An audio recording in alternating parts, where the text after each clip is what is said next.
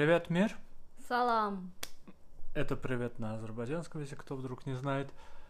Вот, мы опять вернулись. Прошла неделя. Какой ужас. Мне кажется, я каждый раз, когда мы записываем этот подкаст, я просто понимаю, осознаю, на меня обрушивается тот факт, что еще одна неделя пролетела.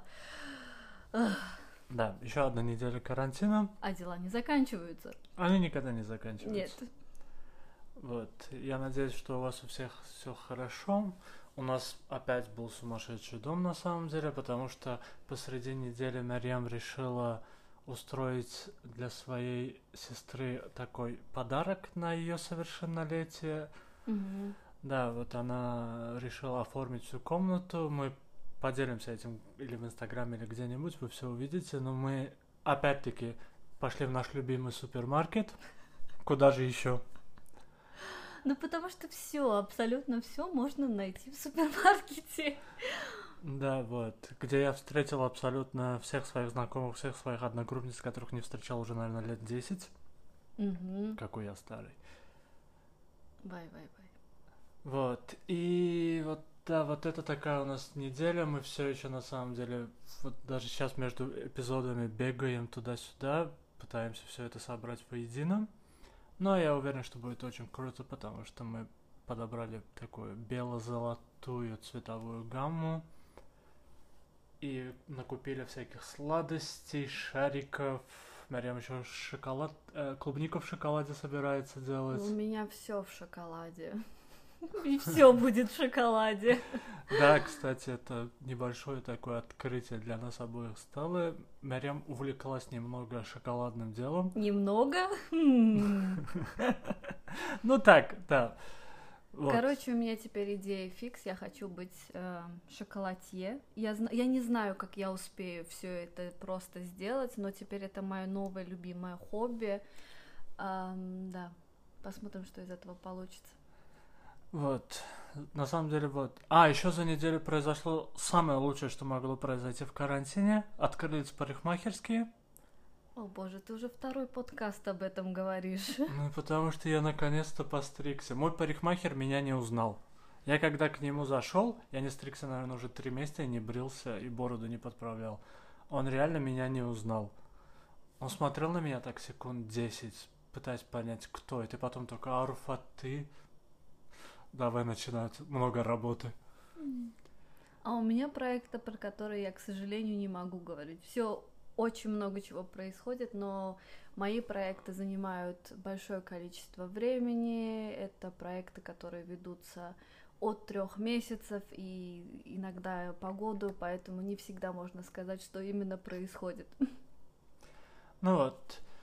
На этот раз мы немного по-другому решили нашу тему. Ну, точнее, у нас бы- были две темы в голове, о которых мы хотели поговорить, но... Точнее, у меня была одна тема, у Руфата была другая тема, поэтому мы решили решить это все самым демократичным путем, который только на данный момент возможен. Мы решили устроить пол в Инстаграме. Да. Вот, мы вчера или позавчера, я уже, честно сказать, не помню, запустили это все.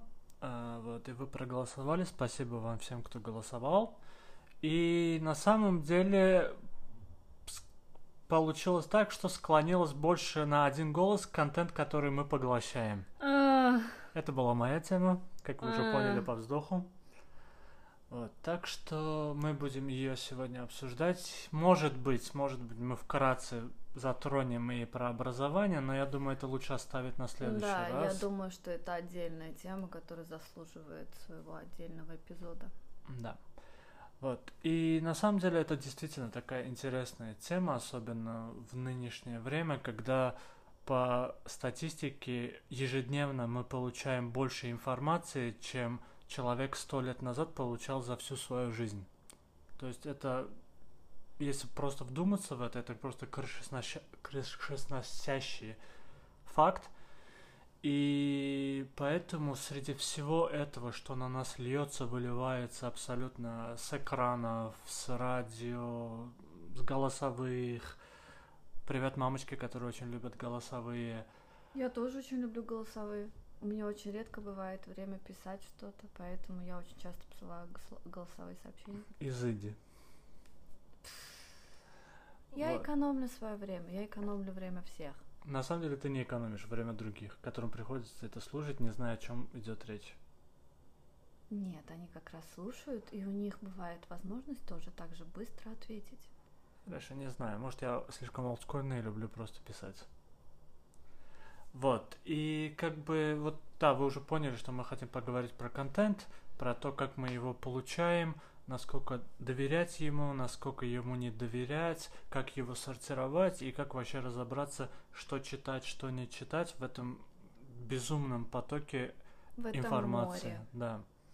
Вот. И я думаю, ты начнешь?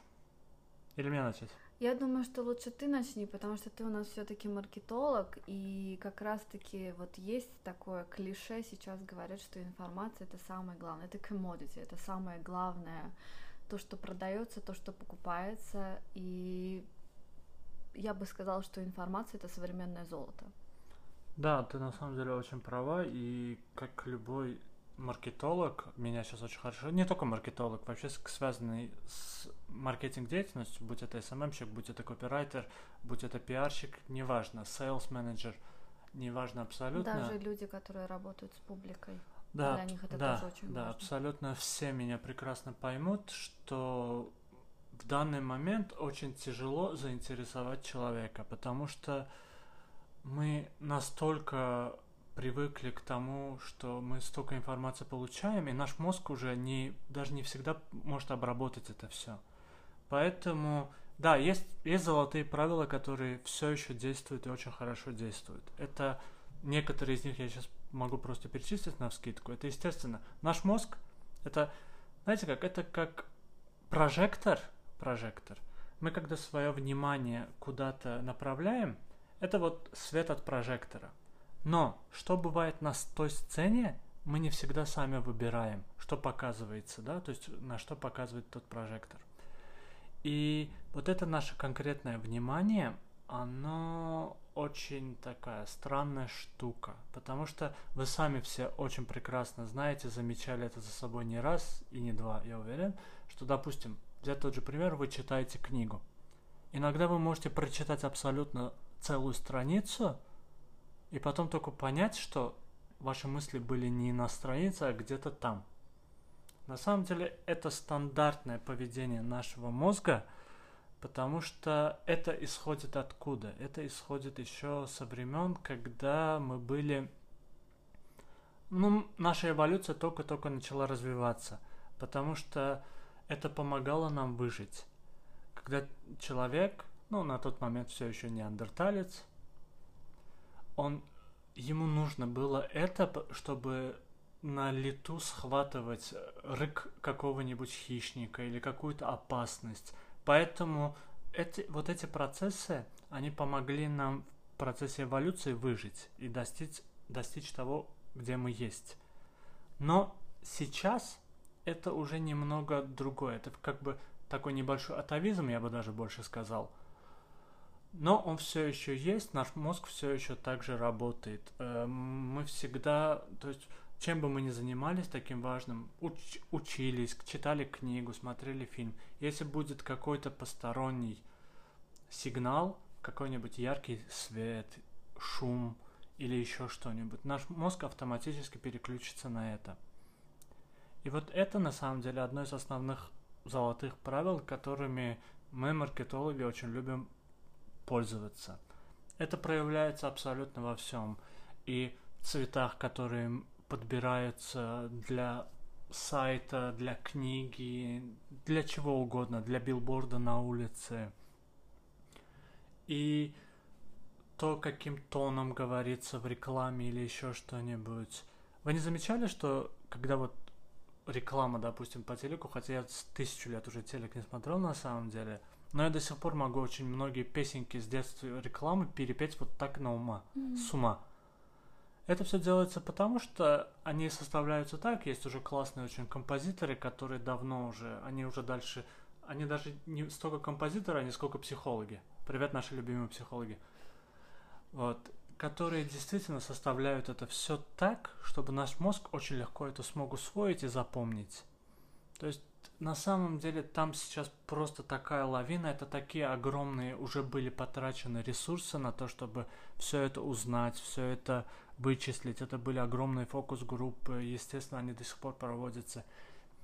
Но э, вы от этого на самом деле никак не можете убежать, потому что если наш мозг в течение дня одну и ту же информацию он увидел, услышал, прочитал, вспомнил, э, без разницы, хотя бы 3-5 раз, это уже такой небольшой, небольшое побуждение к действию в вашем мозгу.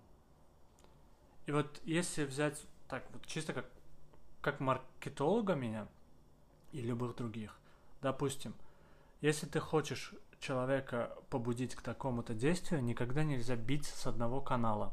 Что я имею в виду? То есть нельзя только говорить о своем продукте, о какой-то своей акции, только, допустим, с телевизора или только, допустим, с социальных сетей. Ты всегда должен подключать остальные все. И это как происходит? Допустим, в идеале это строится так, что ты приблизительно понимаешь свою целевую аудиторию. Это, ну, допустим, менеджеры среднего или выше среднего звена. То есть такие белые воротнички, которые достаточно зарабатывают, чтобы могли себе позволить твой продукт или какую-то твою, не знаю, акцию. И ты понимаешь, где они обычно работают, где они обычно живут, где они обычно проводят свои часы после работы или выходные, и ты начинаешь строить всю свою... Ой, я слишком, кажется, ушел в этот. Не-не-не, это очень интересно. Это я, я уже я хотела просто сказать, что кажется, мы нашли тему, про которую Руфат может говорить вечно. Да, это его конек. Да, и вот ты действительно находишь 3-5 зон, в которых ты до него достучишься. Это не важно как, поверьте. Вот недавно был прикольный... Недавно, это было полгода назад. А, мы с Марием одно время вместе работали и вместе по утрам ехали на работу. И одним как-то утром, даже не утром, вечером, она мне говорит, что она хочет квас. Я говорю, окей, хорошо, не проблема, я иду покупаю ей квас.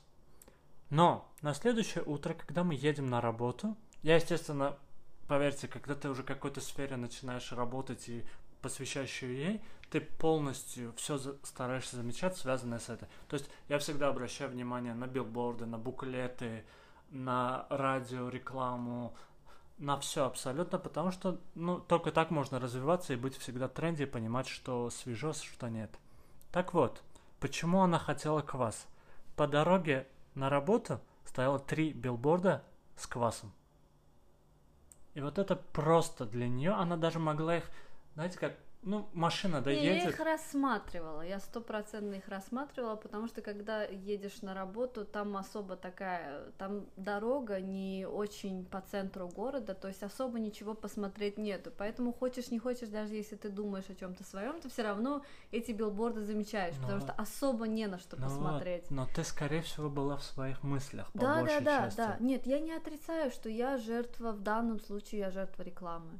Да, и, и это, это действительно вот так работает, мы сами того не понимаем, и у нас, ну, чисто если так уйти больше в наши потребности, в наши желания, у нас есть два. У нас есть то, допустим, вы иногда очень хотите какой-то продукт, какую-то вещь, какую-то или что-то. Особенно это касается продуктов питания. Это может быть связано с двумя факторами – или ваш организм говорит о том, что его, ему чему-то не хватает, и на подсознательном уровне он вам говорит, что это вам нужно, либо же это поработали маркетологи очень хорошо. Так вот, я немного, надеюсь, просто приоткрыл для людей, не связанных с этой сферой. Э, надеюсь, меня никто не убьет на самом деле. Вот. Ну, может, и наоборот сделал себе рекламу как хорошему маркетологу. На самом деле он как бы это только верхушка айсберга. Он не говорит о многом. Вот приведу банальный пример. По-моему, прошлым летом мы с Руфатом проходили где-то пешком, и я помню, я стала ему вслух, а я очень э, любознательный человек. У меня, если я что-то не знаю, я не стесняюсь спросить. И я стала спрашивать Руфата, почему это же чисто с точки зрения с материальной точки, с финансовой точки зрения, это невыгодно, чтобы вот, например, магазины техники оставляли в нерабочие часы, все оставляли включенным. То есть, если вы пройдете и обратите внимание, всегда все включено, все телевизоры включены, они что-то показывают, или еще что-то включено. Короче, вот если вы пройдете, вы обязательно обратите на это внимание. Я стала спрашивать у Руфата, почему же, почему это так происходит. Видимо, во мне сыграл прагматик. И Руфат сказал, что это все тоже часть маркетинга, это все тоже часть того, как нам продают вещи, потому что мы хотим или не хотим, наш мозг зафиксирует это где-то в чертогах разума, далеко-далеко, и, например, через какое-то время, когда мы будем что-то искать, наш мозг вспомнит, ага, я видел там такой-то, такой-то телевизор, или я знаю, что там-то, там-то продают эти телевизоры. И вот Точно так же мы сами, не зная того, мы становимся жертвами рекламы и маркетологов. Даже несмотря на то, что за эту рекламу никто не заплатил. Ну, за электричество-то они заплатили, но нам конкретно никто эту рекламу не навязал. И да, и вот на самом деле это самое такое, когда... Вы знаете, самая лучшая реклама и самые лучшие все вот эти действия, акции, они те, которые вроде никто тебе не навязал, но в конечном итоге они работают. Поверьте, они по большей части, если все правильно выстроено, они работают. Вы сами того не подозреваете, вы даже можете до конца не понимать, почему вы на прилавке покупаете определенную банку чего-нибудь. Да, у вас есть уже, может быть, какие-то вкусы, но если вы допустим, впервые покупаете какой-то новый для вас соус, то тут сыграет роль все абсолютно. От, от того, где это да, лежит. под каким светом это да, лежит. Да да, да, да, да, да. Да, и вот на этом, наверное, я немного остановлюсь про все маркетинг уловки и вообще все такое, потому что если я начну полностью углубляться все это, это будет, наверное, 24-часовой эпизод. Поэтому я хочу дать слово Марьям. Да, мне кажется, что я бы хотела поговорить немножко с другой точки зрения, потому что Руфат все-таки углубился в а, продукты, продукцию, которую нам продают. И когда я говорю продукция, я имею в виду все, то есть это от а, продуктов питания, косметика, путешествия, книги, абсолютно все. Я бы хотела, так как у меня все-таки немножко другой бэкграунд, э, я человек, который долгое время был в социальных науках, был, потому что сейчас все-таки у меня смешанные я технологии и социальные науки. Так вот, а, я хочу поговорить о том, как нам продают наше мнение. То есть очень часто мнение, которое мы формируем, оно формируется под влиянием кого-то. И да, э, существуют те счастливчики, те люди, которые могут сами сформировать свое собственное мнение, но тем не менее в какой-то в той или иной степени оно будет подвержено той информации, которую мы поглощаем, либо ту информацию, которую нам дают. И в последнее время я сейчас говорю про э, новейшую историю, про э, последнюю пару лет, то есть я бы сказала, что где-то с 2014-15 года, с, с тем, как вырос а, вырос интерес к социальным сетям, то есть будь то Facebook, будь то Instagram, Twitter, везде ведется такая информационная борьба за внимание.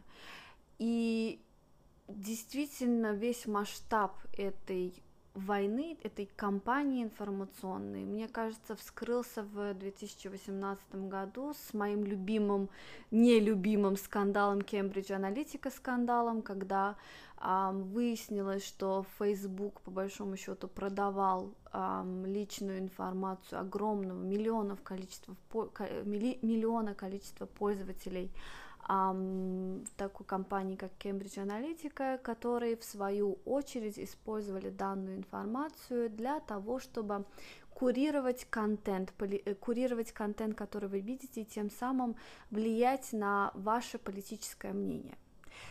И тем самым повлиять на выбор, который вы произведете, но мы говорим и в случае с 2018 годом мы говорим, конечно, про а, выборы в Америке, а, но, э, как оказалось, далее в судебном разбирательстве выявилось, что данные, такие тактики, такие методики они использовали и ранее, то есть они использовали это и в Африке при выборах, и еще где-то в, если я не ошибаюсь, in Middle East, то есть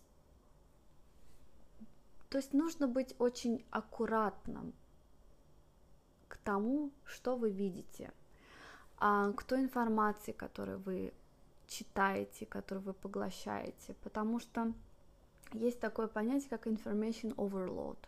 И на самом деле это понятие, этот термин, а, я, конечно, говорю про последние пару лет, но на самом деле этот термин а, существует уже с 60-х годов. То есть уже в 60-х годах ученые знали, что есть такая проблема. Эта проблема сначала существовала на уровне организации, на уровне бизнесов, но сейчас, мне кажется, опять же, возвращаясь к этому Кембридж аналитика скандала, мне кажется, что это вышло далеко за пределы просто какого-то бизнеса, это уже um, public opinion forming, то есть это формирование uh, массового мнения, массовых каких-то мыслей. Помимо вот этого information overload, конечно, я уверена, что большинство из вас слышало про этот термин, есть такое понятие, как information pollution. Потому что, да, мы поглощаем огромное количество информации, спасибо социальным сетям, спасибо огромному количеству новостных каких-то порталов. Раньше это было радио, телевидение, на нас сыпется вот этот огромный поток. Но в этом потоке огромное количество информации загрязнено. И огромное количество информации это не информация, которая вам нужна. Абсолютно. Вот те же самые мимасики, которые вы очень любите смотреть, и которые наш мозг очень любит поглощать, да, потому что это легко, это интерактивно. Всякие короткие видео, YouTube сейчас, вот э, я считаю, что YouTube это счастье и проклятие современного века, потому что на Ютубе вы можете найти такое огромное количество полезной полезной информации, но в то же самое время еще больше абсолютно ненужной информации, которая каким-то образом продает вам и рекламу, продает вам мнение, каждый считает нужно высказаться, это подкасты, опять же, наше рыло тоже в пушку, потому что мы тоже каким-то так, таким способом пытаемся как бы свое мнение, не пытаемся его навязать, просто пытаемся какую-то крупицу своей собственной правды, да, высказать. Поэтому э, очень важно следить. Мне кажется, вот этот information pollution, э, он он опасен не только на индивидуальном уровне, но также опасен на уровне общества как такового. То есть на, информа... на уровне индивидуальном, конечно, такое информационное загрязнение, оно чревато депрессией, стрессом, страхом, потому что мы читаем много всяких страшилок о мире, кстати, это отдельная тема, потому что я уверена, что мир всегда был достаточно недружелюбным, а, недружелюбной средой обитания, просто в силу того, что сейчас мы получаем больше, вот информация благодаря технологии, она демократизировалась, и мы можем, как бы, у нас есть доступ к многим источникам этой информации, мы получаем и читаем больше, мы, у нас такое, мне кажется, на индивидуальном уровне складывается впечатление, что мир становится хуже и хуже. А на уровне общества, мне кажется, информационное загрязнение очень, очень опасно тем, что люди становятся очень циничными.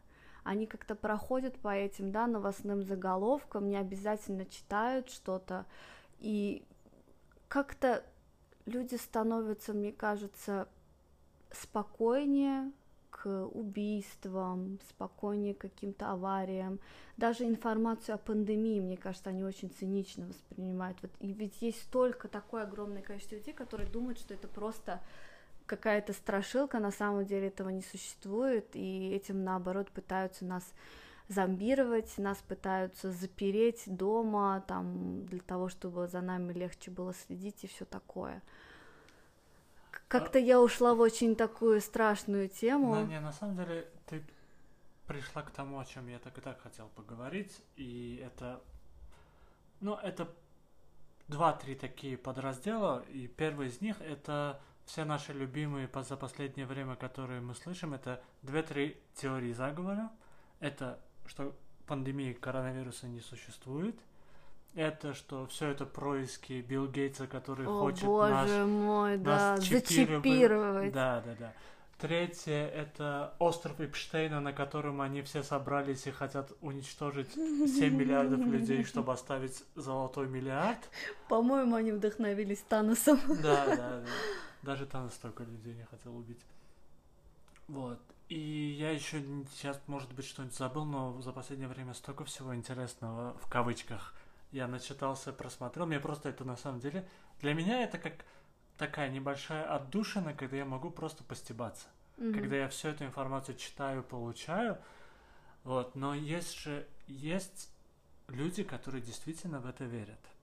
И это вы все, я уверен, за последний месяц-два замечали у себя в Facebook ленте. В Инстаграме, скорее всего, нет, но по большей части это циркулирует в Фейсбуке. В Инстаграме тоже бывает. Да, больше ну, в сторис проявляется. Согласен, да. согласен. Поэтому, кстати, я очень не люблю Facebook, потому что там очень много дезинформации. Ой, нет, Facebook это просто, мне кажется, шлак. Да. Это канализация. Так, так вот, но с другой стороны, вы обратили внимание, что как только появились эти теории заговора, все остальные теории заговора ушли на задний план. Уже не так видны подверженцы плоской земли. А... Пентагон, Пентагон выпустил видео с НЛО, НЛО, да, я и хотела все это как-то вообще пофиг вообще все. Да, понятно, что НЛО это не обязательно инопланетяне. Это может Илон Маск у себя в гараже собрать какую-нибудь круглую фигню и запустить ее, чтобы просто поиздеваться над нами всеми. Кстати, точно так А же, может как он. быть, Билл Гейтс это сделает, чтобы наоборот мы не- немножко от него отстали. И самое смешное во всем этом, знаете, что для, лично для меня, что вот когда, допустим, я иногда читаю в Фейсбуке какие-то комменты, когда начинается Холивор да, просто, да, да. да, когда в комментах начинается, что каждый защищает свою точку зрения, и каждый, каждая точка зрения сводится к тому, что кто-то просто присылает ссылку на тот YouTube видео, Да, на этот да. новостной портал, на этот. То есть вы понимаете, насколько все это должно быть и смешно со стороны. Да, понятно, что у каждого, у каждого из нас есть свое мнение. И каждый из нас хочет его как-то доказать. Но хоть раз вы увидели, чтобы в социальных сетях, высказав свое такое мнение, кто-нибудь, вы кого-нибудь вот на 100% переубедили. Или не обидели. Да, или не обидели. То есть не бывает такого. Да, понятно, что э, социальные сети на, дали нам эту платформу, дали нам эту возможность, дали нам эту силу высказывать свое мнение, чтобы нас слушали. То же самое, что, опять-таки, как Марьям сказала, мы сейчас этим тоже злоупотребляем, мы просто делимся своим мнением. Да, есть люди, которых мне интересно читать, за которыми я слежу, комменты которых я, в принципе, мне близки. Я уверен, что у каждого из нас есть такой какой-то пул людей, э, тех же блогеров, тех же инфлюенсеров, все это. Но тут стоит понимать, что даже во всем этом нужно лично для себя всегда делать сортировку. Э, Согласна, если я можно просто Да. одно предложение добавлю, что здесь дело не только в сортировке, здесь дело в том, что нужно всегда критически относиться абсолютно ко всему, даже к своему собственному мнению. Не надо вот быть закоренелым и упереться, что нет, вот мое мнение это единственное правильное, я слушаю только людей, которые вторят моему мнению, да. Нет, нужно всегда быть открытым абсолютно к любой идее. Возможно, вы чего-то не... Это нормально поменять свое мнение. Кстати, мне кажется, очень многие люди боятся это сделать. Но это же абсолютно нормально.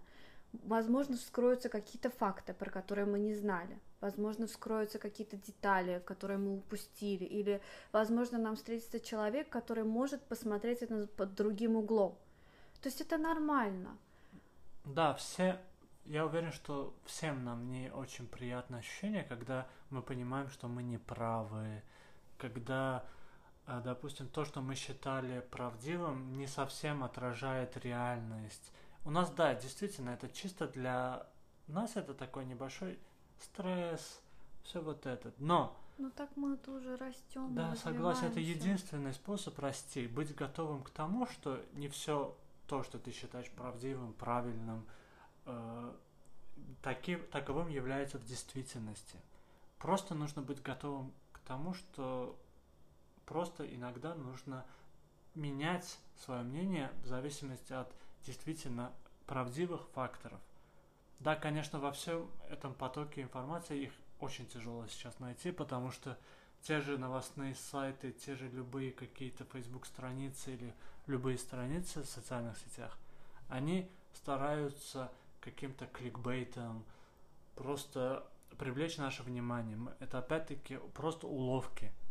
Но на них не, не стоит вестись, потому что, да, если вы даже увидели, просто иногда зайдите, прочитайте это, то, что там написано, и вы поймете, что это вообще не связанные вещи, и заголовок просто написан для, от балды, чтобы привлечь ваше внимание. А в статье говорится совершенно другой, другой вещи. Или из контекста вырванная какая-то фраза. Да, из контекста вырванная это тоже очень большой бич на самом деле, потому что очень легко даже тоже видео или тоже интервью обрезать так, да. можно показать и да. как в добром свете любую информацию, можно показать и в плохом свете. Кстати, недавно я из-за того, что очень давно не смотрю телевидение, а, и единственное, что за последнее время привлекло мое и Мария внимание на телевидение, это было шоу Маска. Угу. И вот как-то мы смотрели, то есть ждали, чтобы началось, началось шоу Маска, и, и там шли новости с да, Радой Зейналовой. До этого были итоги недели, да. да, да. да. И любая новость любая абсолютно, будь то позитивная, будь то отрицательная, через в этих новостях преподносилась с такой музыкой, так, так, так это читалось, да, да, вот, вот, да. нагнеталось, это то самое слово. И действительно, даже я, человек, который понимает, что все это фигня абсолютно или неправда, потому что, потому что я получаю информацию, могу получить официально от ВОЗа или от какого-то достоверного источника – но, смотря это, чисто мой мозг воспринимал это все в очень плохом ключе. И мне как-то становилось не по себе неприятно. Мы все подвержены всему этому, но просто каждый из нас должен для себя ну, выстроить какие-то шаги к критичности любой информации, которую мы получаем в конечном итоге. Потому что это очень важно, это очень сказывается, потому что это действительно все ведет к не очень благоприятному эмоциональному фону нашего организма. Потому что если мы получаем очень много информации отрицательной, в то же, в то же время, еще вы, если обратили внимание, то в последнее время уже любые новости касательные пандемии, они очень негативно воспринимаются. Я даже видел в комментах, что уже люди просто пишут, что хватит, хватит, хватит, хватит. Это уже просто, то есть чисто мое мнение, что людям просто уже действительно настолько надоело, что они уже готовы смириться с любым окончанием. И даже дело не в том, чтобы надоело. Я помню в начале, когда только началась, да, начался карантин по всему миру, это была проблема не только, например, в какой-то части, это в какой-то каком-то уголке мира, это было просто универсальное такое а, ощущение у всех была депрессия, и всем было очень страшно. И мне кажется, что вот этот страх, это еще хуже повлияло на наше здоровье, чем сама пандемия, потому что все-таки я знаю, это прозвучит сейчас ужасно цинично, но все-таки пандемии, они цикличны. Каждый в каждом веке бывает какое-то большое заболевание, иногда по два, то есть к сожалению, и ученые, многие ученые предсказывали эту пандемию, и они не говорили, что будет ли она или нет, они говорили, что она стопроцентно будет, просто не знали когда. То есть это, опять же, очень цинично, но это нормальное явление для планеты. То есть пандемии, они возвращаются, пандемии, они бывают. Но Да, вот проблема информационной пандемии и инфобесити, Да. мне кажется, это еще хуже, это добавляет.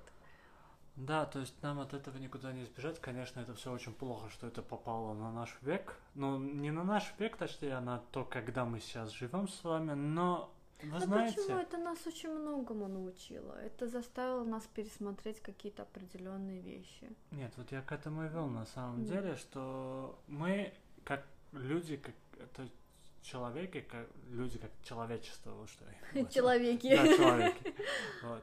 Мы очень быстро умеем адаптироваться и приспосабливаться.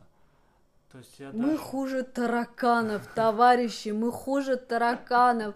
Мы выжили все, и мы выживем все, мне кажется. Вот.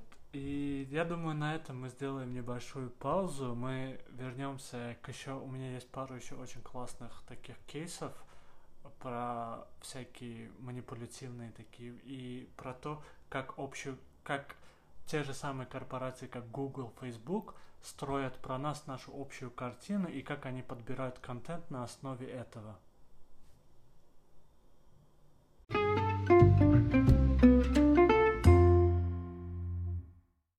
Итак, мы вернулись и продолжим наш такой... На самом деле для меня это очень такая тема, я очень люблю ее, я про нее очень много читаю вообще про все, потому что для меня, ну и как я уже сказал, это, это моя работа, и я очень люблю интересные кейсы. Но прежде чем я к ним перейду, я хочу просто, в общем, пройтись по некоторым моментам. Вот те же подверженцы, которые считают, что всех нас хотят чипировать или еще что-то, э, они вообще, эти люди вообще задумывались, что крупные корпорации, как уже Марьям сказала, у них уже абсолютно на всех нас есть свой профиль. У того же Google, у того же Facebook, у них у всех.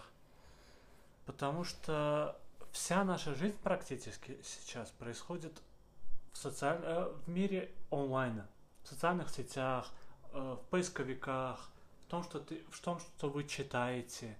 Это все где-то у них хранится, и на основе этого они составляют ваш профиль. И даже, кстати, не обязательно какая-то ваша деятельность онлайн, но то же самое вы фотографируете что-то, клауд собирает вашу, как бы ваши фотографии.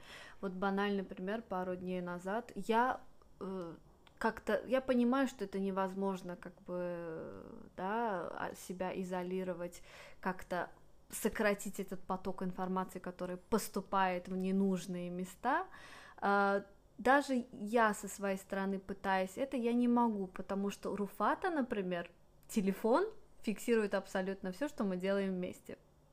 То есть, если у нас общие какие-то фотографии, недавно мы выставили фотографию с э, блинчиками, и Руфата телефон написал «Lunch with Mariam».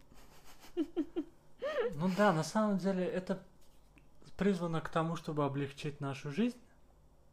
Да, и это в то же самое преподносится, да, время, такой- да. но в то же время они собирают. Нет, на нас- самом деле, сори, действительно есть ученые, которые делают это для того, ресерчеры, для того, чтобы наша жизнь стала легче. Но есть и другая обратная сторона, что та же самая информация может быть использована против нас. Не совсем против нас.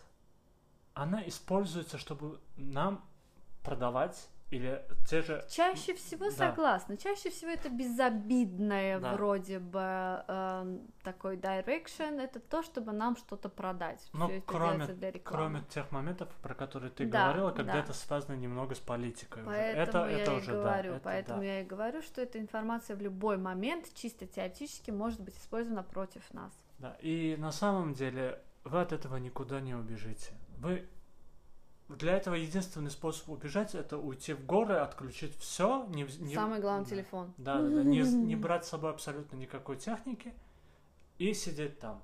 Это единственный способ на данный момент, как себя обезопасить полностью.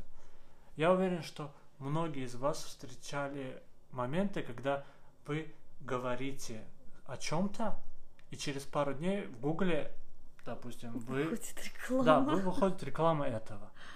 Это не значит, что Google, в Гугле сидят чувачки или девочки, которые весь день сидят, только вас слушают. Нет. У них просто есть очень классные алгоритмы, ну, по моему мнению, классные, потому что они такой, такой объем информации может обрабатывать до каких-то именно нужных вещей. И когда вы какое-то слово говорите, именно триггерное слово, допустим, корм для собак. Я уверен, что если я сейчас еще три раза скажу корм для собак, через три дня я увижу эту рекламу. Корм для собак. Кстати, проверим. Pomeranian. Pomeranian. Pomeranian. Вот. И да, вы- Pomeranian. Хватит. Вот. И на самом деле это немного нужно принять, потому что с этим на данный момент ничего невозможно поделать, потому что это такие огромные деньги во всем этом, это такие огромные корпорации стоят за всем этим, что на самом деле есть два момента. Или вы принимаете, как я, и разрешаете всем абсолютно все, потому что так намного проще лично мне живется, потому что я знаю, что в конечном итоге я получу то, что мне нужно. Или Или вы, как я, вы понимаете это все, но вы понимаете, что закрыться просто бесполезно и невозможно, и просто стараетесь минимизировать свой след, отпечаток да, цифровой. Ну, опять же, Опять это настолько, да, невозможно. да, это настолько мартышкин труд. Вот. Это- У меня есть моя любимая история про то, как вот алгоритмы нашего поведения предсказывают не только э, то, что мы хотим, но и в каком мы состоянии. Сейчас я объясню. В Америке есть очень крупная сетка маркетов э, Kmart. Нет, Walmart, сори. Walmart. Сори, Walmart. Вот. И где-то лет пять или шесть назад у них был очень такой, лично как для маркетолога, очень классный случай вообще. Э, У них на каждого клиента, как в принципе у всех больших супермаркетов, э, есть какой-то профиль твоего поведения. Это те же бонусные карты, которые у нас у всех практически есть. Они в конечном итоге анализируют все, что мы покупаем, и что нам интересно. То есть в конечном итоге приходят тебе мейлы, сообщения или что-то с более адаптированным под тебя. Это нормальная практика, это везде практикуется, то есть это не только в супермаркете, это все корпорации делают. Так вот, у них настолько был классный алгоритм, что в один момент одна девушка, которая уже, наверное, лет пять там отоваривалась каждую неделю, неделю да, или в месяц два-три раза, это не важно. В один момент ей стали на почту приходить сообщения о том, что вам нужны вот эти продукты, а и продукты, которые там показывались, были для беременной. Ой, у меня мурашки пошли. Да, и она вначале не понимала, почему это ей приходит, она же не беременная. И она как бы связалась, ну, написала имейл саппорту Walmart, что типа, ребята, у вас, кажется, какая-то ошибка, я не беременна, но вы присылаете мне то, что скидка какие-то или акции для беременных. Они вроде исправили ситуацию, но, как оказалось, через две недели она действительно была беременна, хотя сама еще этого не знала. Как этот алгоритм понял? У него, у них в алгоритме там заложено, что беременные хотят в первом триместре. Она огурчики заказывала. Нет, она просто покупала, сама не понимая то, что обычно покупают женщины во время первого триместра. Ну, я так Да. пошутила, да, это же Ну да, окей. общеизвестный типа факт, что беременные хотят солененькое. То есть вы, вы понимаете, да, насколько это и классно, и немного страшно, что компьютер предсказал беременность человека, прежде чем этот человек сам это знал. Да, алгоритм и вообще искусственный интеллект это, конечно, отдельная тема для разговора, потому что на самом деле, чтобы вы понимали, я не знаю, насколько у вас как бы, насколько вы связаны с технологиями, но искусственный интеллект это по большому счету это алгоритм, который научился на огромном количестве информации, которую ему дали. И обычно эта информация, то есть вся та информация, которую мы нажили за свой информационный век, вот это просто по большому счету впихивается алгоритму, и алгоритм на этом учится и таким образом предсказывает. Вот это и называется. Если очень-очень-очень просто, господи, очень банально, то это и есть искусственный интеллект.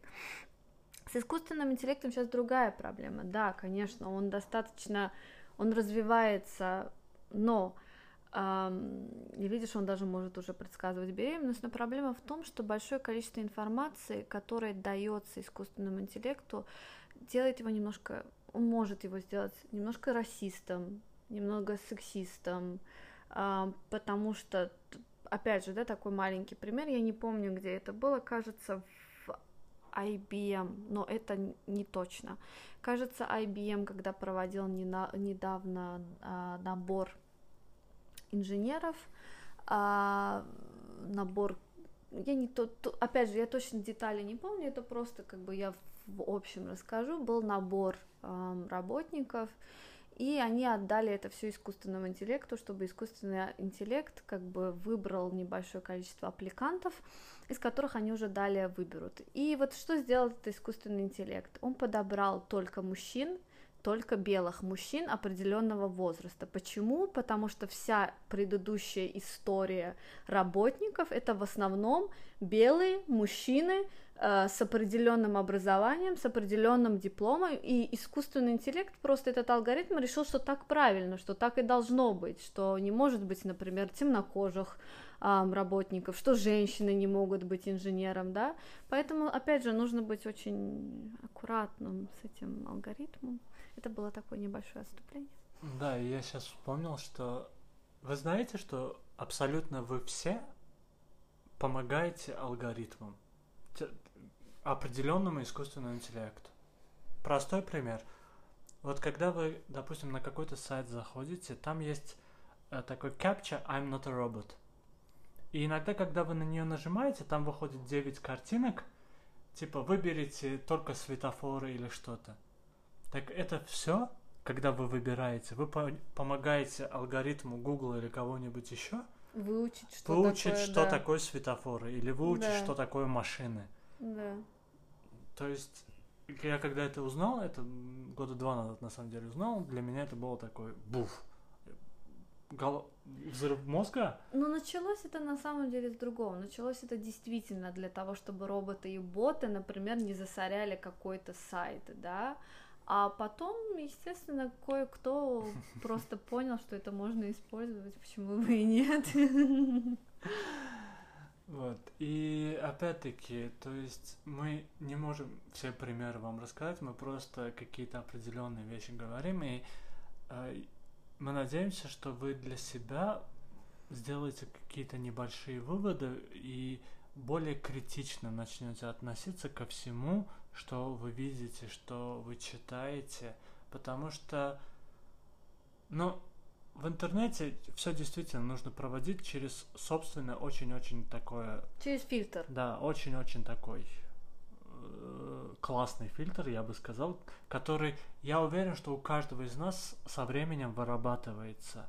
То есть мы уже лучше понимаем, где что, читать, что, да, не да, читать, да, куда да, ходить, да. куда не ходить, в том плане, что на какие сайты заходить, на какие сайты не заходить.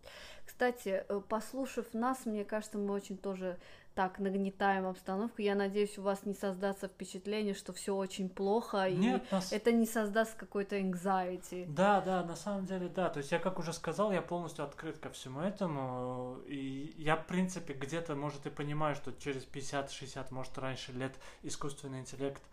Э, поработит нас всех. Да, поработит нас всех. Шутка. Pomeranian.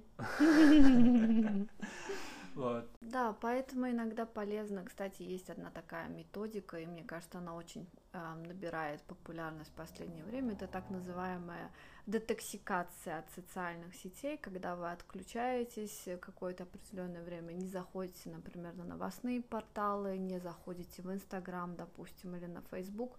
Таким образом вы помогаете себе, своему мозгу, своему какому-то эмоциональному состоянию прийти в норму и защитить себя от ненужных волнений, ненужного стресса, депрессии.